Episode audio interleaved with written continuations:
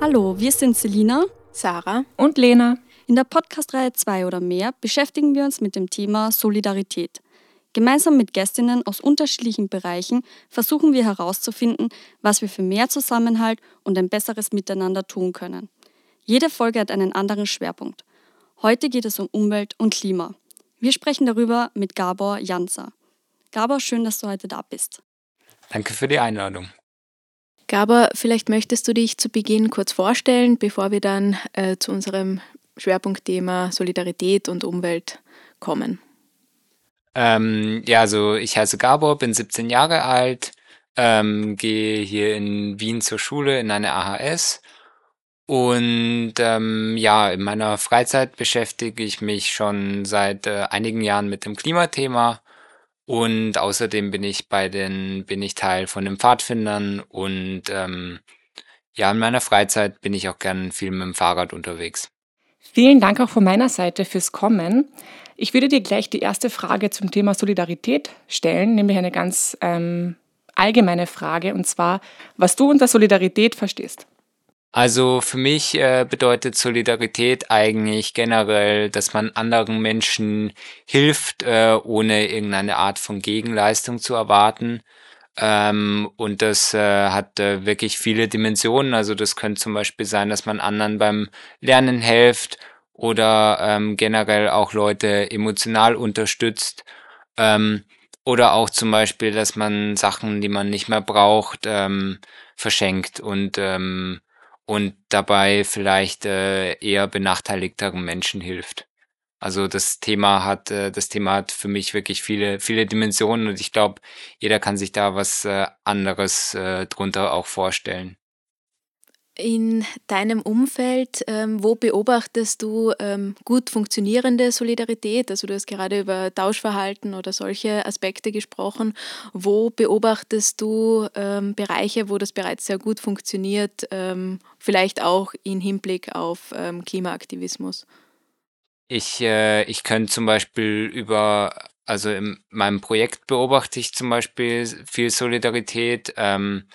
Beim, beim Klimarätselprojekt My Meidling, ähm, weil äh, zum Beispiel da auch das Ziel ist, ähm, mehr, mehr Grünraum, mehr Freiraum für alle Menschen zu schaffen, wovon vor allem Leute profitieren, die gerade keinen Balkon oder keinen Garten haben und äh, dass dadurch auch äh, bessere Bedingungen für alle Menschen geschaffen werden und ähm, generell auch äh, zum Beispiel die Art, wie wir die Veranstaltung durchführen, dass es, ähm, dass es, dass äh, jeder, jede aus dem aus dem Grätzl daran teilnehmen kann und wenn möglich gibt's auch gratis Essen und Getränke für alle. Ähm, und so, das, das sehe ich, das sehe ich auch bei anderen aktivistischen Veranstaltungen, dass dort meistens auch gerettetes Essen ähm, vorbeigebracht wird, wovon sich wirklich auch alle etwas nehmen können und dass dort äh, wirklich auch die so so solidarische Praxen gelebt werden. Also dass man auch selbst entscheiden kann, wie viel man für bestimmte bestimmte Sachen, bestimmte Workshops bezahlt und dass da irgendwie es nicht irgendwie festgesetzt ist, dass alle dasselbe bezahlen müssen. Du hast jetzt schon dein Projekt oder das Projekt My Mailing angesprochen. Könntest du unseren HörerInnen vielleicht erklären, was genau das ist und wie du dazu gekommen bist? Mhm. Ähm, also wir sind ein Verein von fünf bis äh, zehn Menschen circa und unser Ziel ist es, in Meidling circa ein Gebiet von fünf Straßen zum zum, zu Wohnstraßen umzugestalten und diese zu begrünen. Und ich bin, ich bin vor drei Jahren dazugekommen, wo ich, ähm, wo ich bei der ersten Veranstaltung dabei war. Ähm, das Projekt ist eigentlich entstanden dadurch, dass sich eine Architektin und ihr Mann überlegt haben, während der Corona-Zeit, ähm, wie ihr, wie ihr Grätzl aussehen könnte. Also äh, ähm, wie es, wie es lebenswerter sein könnte. Vor allem auch, äh, dass während der Corona-Zeit ähm, keine, zum Beispiel keine Schanigärten gab und dass es, äh, dass es wirklich äh, teils wenige Plätze gibt, sich äh, irgendwo hinzusetzen oder sich, sich im Freien aufzuhalten, wenn wenige Grünflächen in der Nähe sind zum Beispiel. Gibt es schon Dinge, die ihr bei MyMeidling erfolgreich umsetzen konntet? Und wenn ja, kannst du uns davon auch ein bisschen was erzählen? Ähm, also das eine Projekt, äh, was jetzt, äh, was in den, im nächsten Jahr umgesetzt wird, nennt sich äh, Reschgarten. Da handelt es sich um eine kleine, um eine kleine Straße, eigentlich eine kleine Sackgasse, die, die umgestaltet wird. Und ähm, das, das Schöne daran ist, dass, ähm, dass wir es geschafft haben, so eine Art äh, Bürgerbeteiligungsprozess zu initiieren, wo dann die AnwohnerInnen von dieser Straße sich ähm, zu so Veranstaltungen kommen konnten und äh, ihre Bedenken äußern konnten und so.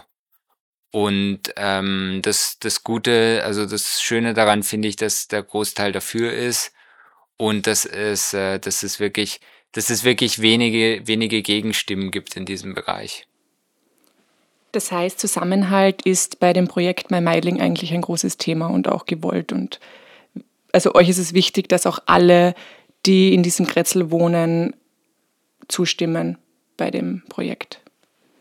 Also vor allem auch bei den, bei den Veranstaltungen, die wir machen, ähm, finde ich, äh, finde ich sehr schön, dass sich die, dass sich die Nachbarschaft besser kennenlernt und äh, dass sehr viele, dass sehr viele Menschen zusammenkommen. Und ich finde es auch eine, eine positive Vision und ein positives, positives Ziel. Und die, die meisten Menschen, was ich so beobachtet habe, sind, sind positiv dafür eingestellt. In deiner Schule leitest du auch den Klimaclub. Äh, vielleicht kannst du uns kurz erklären, was das ist, was die Ziele dieses Clubs sind und was ihr da macht. Ähm, also den Klimaclub an meiner Schule habe ich gemeinsam mit äh, einer Mitschülerin vor circa zwei Jahren gegründet in der Corona-Zeit und das Ziel von diesem Klimaclub ist eigentlich einerseits mehr Aufsa Aufmerksamkeit für das Klimathema in der Schule ähm, zu erreichen und andererseits auch ähm, wirklich äh, Schritte umzusetzen, dass die, ähm, dass, dass, äh, dass unsere Schule mehr für den Klimaschutz tut. Ähm, es äh, engagieren sich in diesem Klimaclub ähm, circa circa 15 bis äh, 20 Menschen aus verschiedenen, aus verschiedenen Altersstufen. Also das sind auch Erst- und ZweitklässlerInnen dabei. Und was wir schon so umgesetzt haben, sind zum Beispiel eine verbesserte Mülltrennung. Also wir haben geholfen, die, äh, die neuen äh, Mülleimer in der ganzen Schule aufzustellen.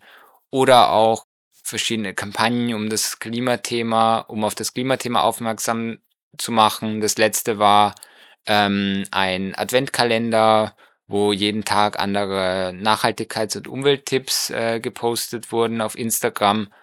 Ähm, und es gibt auch einige motivierte Schülerinnen und Schüler, die schon so Beiträge über Spezialthemen geschrieben haben, die dann auf Instagram und auch äh, auf unserem schulinternen Netzwerk veröffentlicht worden sind.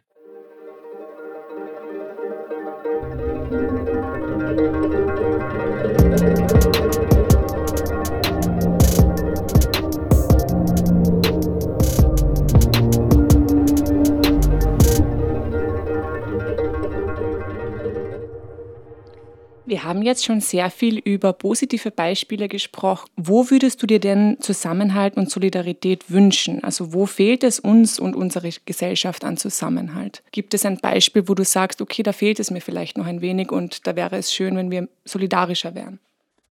Ähm, also ein Thema, was mir irgendwie äh, sehr am Herzen liegt, ist irgendwie ähm, so dieses Mobilitätsthema und äh, da würde ich mich, da würde ich mir eigentlich viel mehr Zusammenhalt wünschen und auch so Kooperation zwischen den Menschen, weil ich finde, dass, äh, dass es halt sehr schade ist, dass in einem Auto durchschnittlich nur eine Person sitzt. Und da fände ich es äh, echt schön, wenn es da in Zukunft äh, mehr Initiativen geben würde, dass sich Menschen wirklich zusammentun und miteinander reden und schauen, in welche Richtung sie zum Beispiel fahren und dadurch, dass sich dadurch mehr, mehr Leute vielleicht Fahrgemeinschaften bilden.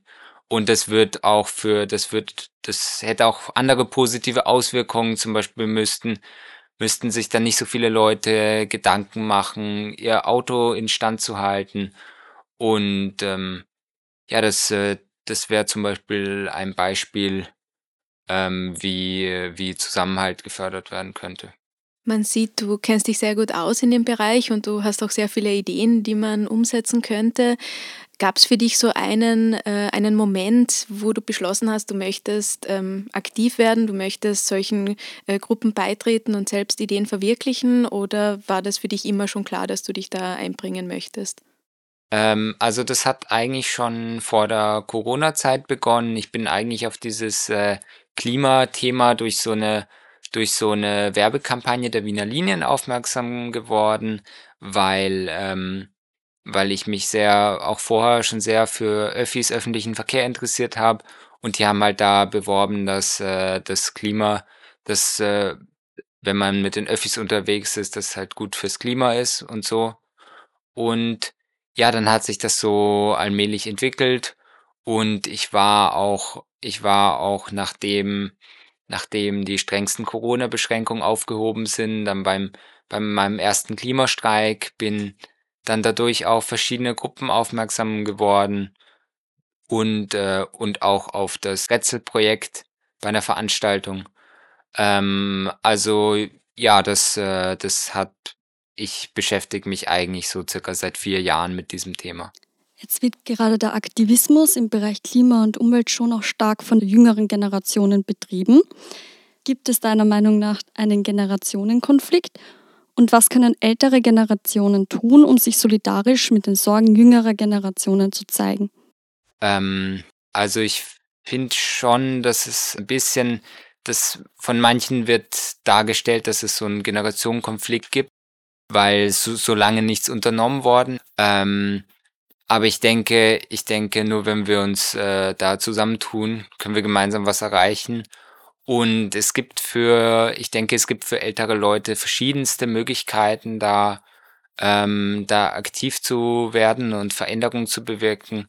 Das eine ist, dass es sehr viele, sehr viele Gruppen gibt, zum Beispiel die Grandparents for Future oder die Parents for Future. Also es gibt auch von den Fridays for Future so Gruppen, wo sich wo sich auch ältere Leute einbringen können.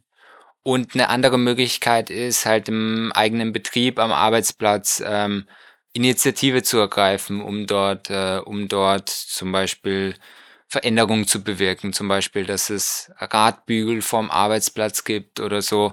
Also ich denke, wenn man sich zum Beispiel im Betrieb zusammentut, kann man einiges erreichen. Und was, äh, was denke ich, äh, ältere Generationen auch gut können, ist für verschiedene ökologische Anliegen zu spenden. Zum Beispiel auch im, im globalen Süden sehe ich das als sehr wichtig an. Ich möchte noch mal ganz kurz zurück zum Thema Schule.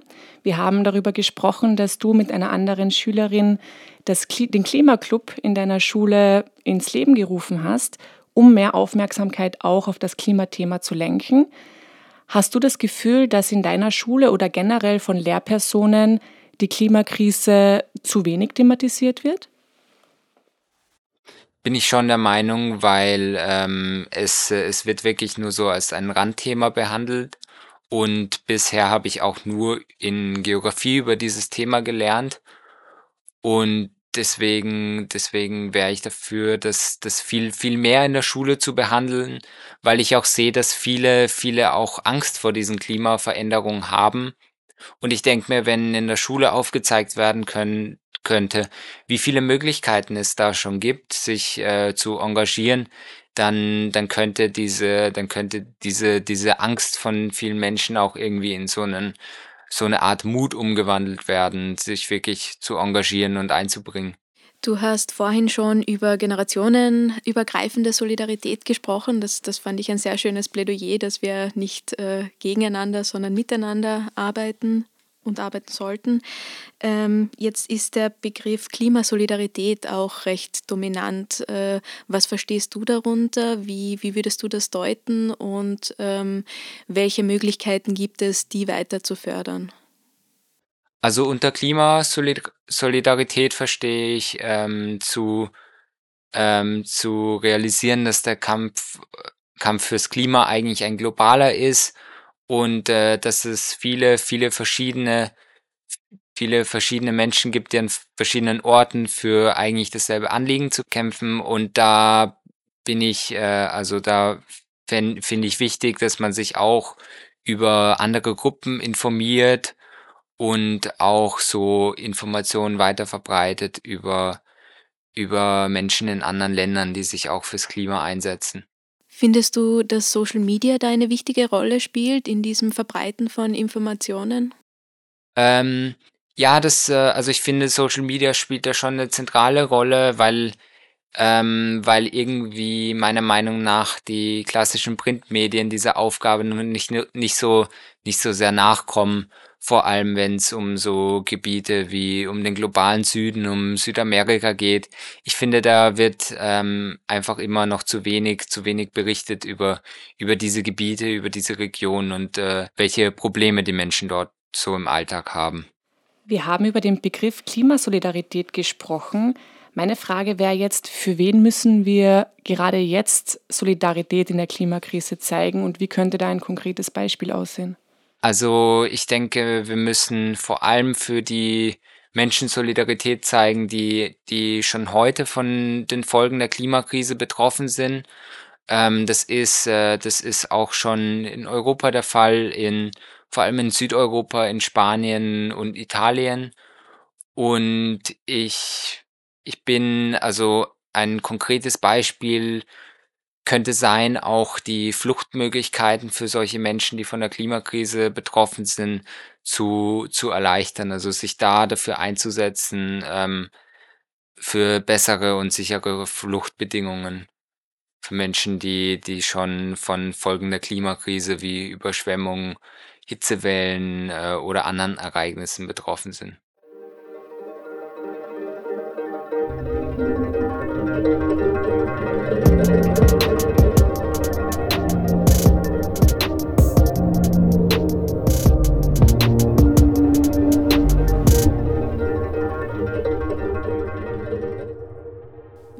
Haben bereits gehört, dass du in sehr äh, vielen verschiedenen Initiativen aktiv bist. Äh, da stellt sich für mich die Frage, wie du deinen eigenen Aktivismus definierst. Was, was gehört für dich da dazu, aktivistisch tätig zu sein?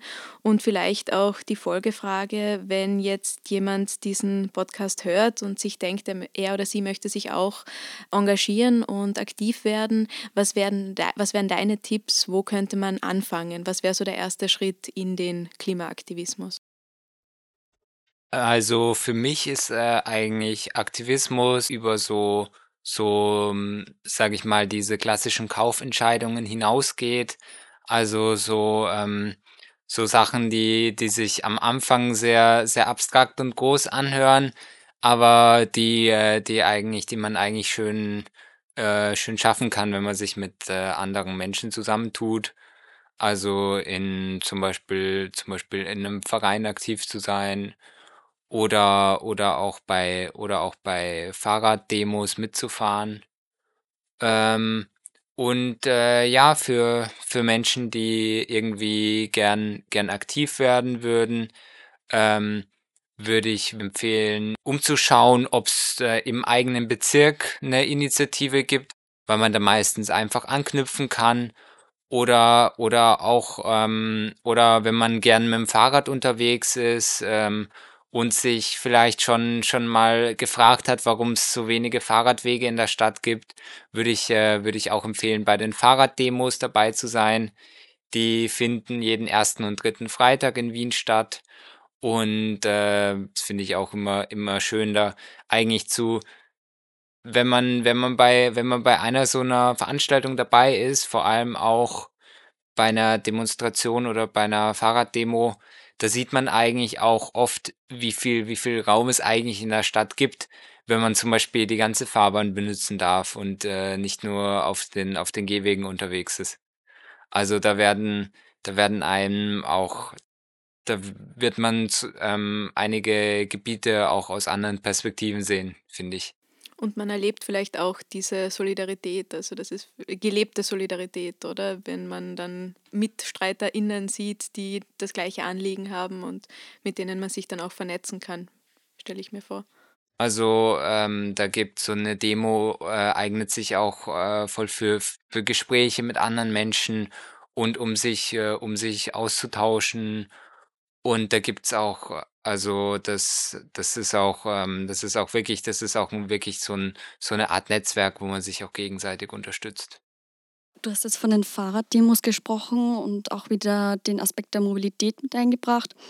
Ähm, aber auch über das Thema Raumplanung haben wir heute schon gesprochen. Mich würde jetzt interessieren, welche große Lebensbereiche müssen deiner Meinung nach noch neu gedacht werden? Und dann hätte ich auch noch eine Frage zum Thema Raumplanung oder Stadtentwicklung. Welche Schritte müssen denn deiner Ansicht nach gesetzt werden, um eine Stadt klimafit machen zu können? Also ich würde mal äh, über die erste Frage reden, also die, die Lebensbereiche, wo es, äh, wo es, glaube ich, noch mehr Veränderung braucht, ist zum Beispiel zum Beispiel generell beim, beim Essen und bei der Lebensmittelverschwendung, denn es werden durch die gesamte Produktionskette von Lebensmitteln, bis es dann beim, beim Menschen angelangt, circa, circa insgesamt ein Drittel der Lebensmittel weggeschmissen, wenn ich mich richtig erinnern kann. Und ähm, das ist halt, finde ich, wirklich ein Problem, während Menschen in anderen Gebieten der Welt hungern. Und da eine Möglichkeit wäre, dass die dass die Supermärkte da, da die Lebensmittel abgeben, anstatt sie wegzuschmeißen. Also das wäre, das wäre ein wichtiger, das wäre ein wichtiger Aspekt. Und ähm, generell auch, äh, generell auch so im Ernährungsthema, dass, ähm, dass vegane, vegetarische Produkte irgendwie, irgendwie günstiger werden oder so die, so die Steuern ein bisschen drauf gesenkt werden, damit Leute auch das einfacher kaufen können und ähm, damit sich, äh, damit auch äh, sich mehr Menschen auf so eine ökologische Ernährung Wert geben. Auch im Bereich des, des Wohnens, finde ich, sollte man, sollte man umdenken, ob man wirklich so, so viel, so viel Wohnraum zum, zum Wohnen braucht, weil je, je mehr, je mehr Fläche man hat, äh, umso mehr muss man heizen, umso energieintensiver ist es. Und äh, zum Beispiel in der Stadt oder in so einem Mehrfamilienhaus zu leben, senkt halt auch deutlich den Energie Energieverbrauch. Und der andere Vorteil davon ist auch, dass man, dass man nicht so große Wege zurückzulegen hat, zum Beispiel zum nächsten Supermarkt oder ähnlichem. Und wie, wie eine nachhaltige Stadt aussehen könnte. Also ähm, ich würde mir in, in jeder Straße mindestens einen Baum wünschen und, ähm, und auch auch Möglichkeiten, dass äh, dass man so dass man so das viel dass es viel mehr Beete Beete in der Stadt gibt, wo man sich zum Beispiel die eigenen Lebensmittel anbauen kann. Und ein ein weiterer Schritt, den ich ganz wichtig fände und wo ich es immer ganz schade finde, wenn ich sowas sehe, ist, wenn neue wenn neue Häuser errichtet werden, dass meistens die Straße oder ein Teil der Straße abgesperrt und die Autos können dort nicht parken. Und was ich mir halt wünschen würde, wenn so Häuser errichtet werden, dass nicht nur das, nicht nur das Haus selbst neu, neu erbaut wird, sondern auch, äh, auch Schritte gesetzt werden, um, um den Straßenraum auch umzugestalten in diesem Bereich. Zum Abschluss würden wir dich gerne noch fragen, was wären drei Dinge, die deines Erachtens jetzt getan werden müssten, um der Klimakrise entgegenzuwirken? Ähm, also das Wichtigste fände ich ähm, einen, einen leistbaren öffentlichen Verkehr. Ähm, es gibt zwar in Österreich schon das Klimaticket, aber ich bin der Meinung, dass das, äh, dass das irgendwie, dass das für die meisten Menschen immer noch zu teuer ist. Und ähm, da bin ich der Meinung, dass die Ticketpreise deutlich gesenkt werden sollten. Vor allem auch, wenn es um so Fahrten ins, ins Umland geht Da muss man sich äh, heutzutage in, wenn man von Wien nach Niederösterreich fährt, muss man sich zwei verschiedene Tickets kaufen. Und ich finde, ich finde, das sollte, das sollte deutlich erleichtert werden. Äh, eine, eine andere mögliche Maßnahme wäre zum Beispiel ein Tempolimit auf der Autobahn, weil das deutlich viel, weil das viel CO2 einsparen könnte. Ähm, und als drittes würde ich mir wünschen, dass es, ähm, dass es ähm, mehr, mehr Geld, einfachere Finanzierung für öko ökologische Projekte gibt, ähm, dass äh, zum Beispiel auch für, für Klimaclubs an der Schule, ähm, weil mit, ähm, weil ich denke, dass man mit äh, ausreichend äh, finanziellen Mitteln auch viel mehr, viel mehr erreichen kann und viel schneller. Und da würde ich mir auch äh, einfachere, transparentere Unterstützung wünschen. Danke, Gabor, dass du heute da warst und vielen Dank auch für das interessante Gespräch. Danke. Dankeschön. Danke. Das war zwei oder mehr. Dieser Podcast wird unterstützt vom Caritas Media Lab.